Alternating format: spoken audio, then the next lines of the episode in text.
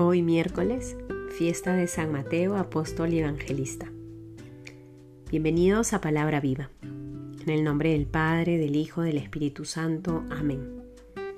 El Evangelio según San Mateo, capítulo 9, versículos del 9 al 13.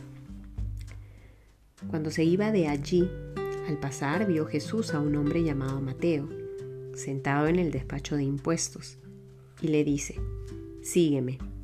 Él se levantó y le siguió.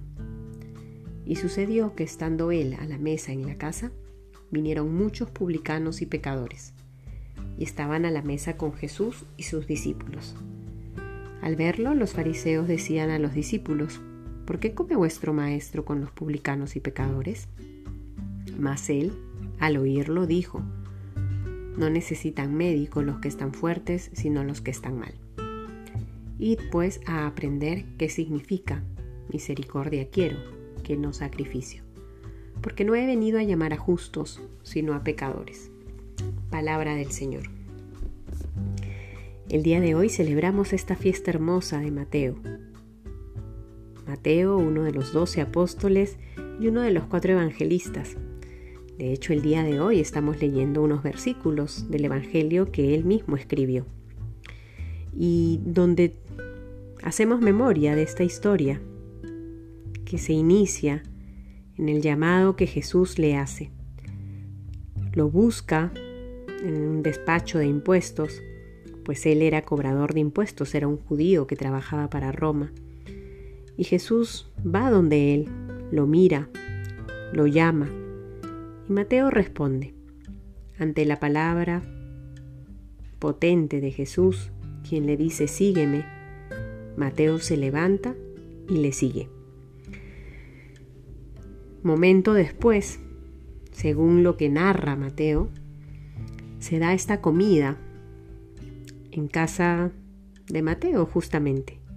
Y quienes acompañan la comida, por un lado está Jesús y sus discípulos, pero por otro lado está el círculo del cual se rodeaba Mateo, publicanos, pecadores, y según el texto, también se nos dice que hay algunos fariseos.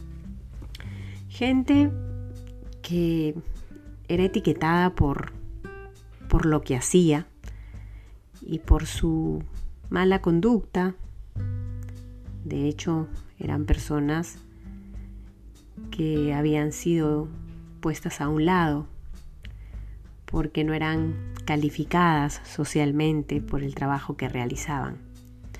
Mateo es uno de ellos. Mateo es un publicano y Jesús lo llama y Jesús se sienta a su mesa y Jesús va a su casa y comparte con él la alegría de su respuesta.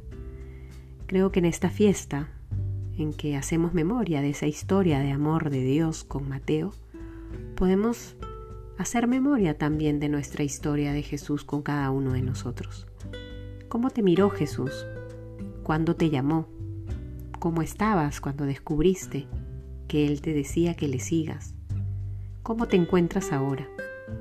Creo que hacer ese ejercicio memorioso nos puede llevar a recordar de qué estamos hechos y vivir con humildad esta respuesta a la que el Señor nos invita, con la conciencia de que en medio de nuestra fragilidad y nuestro pecado es su gracia la que nos basta y es su misericordia la que sostiene nuestra vida.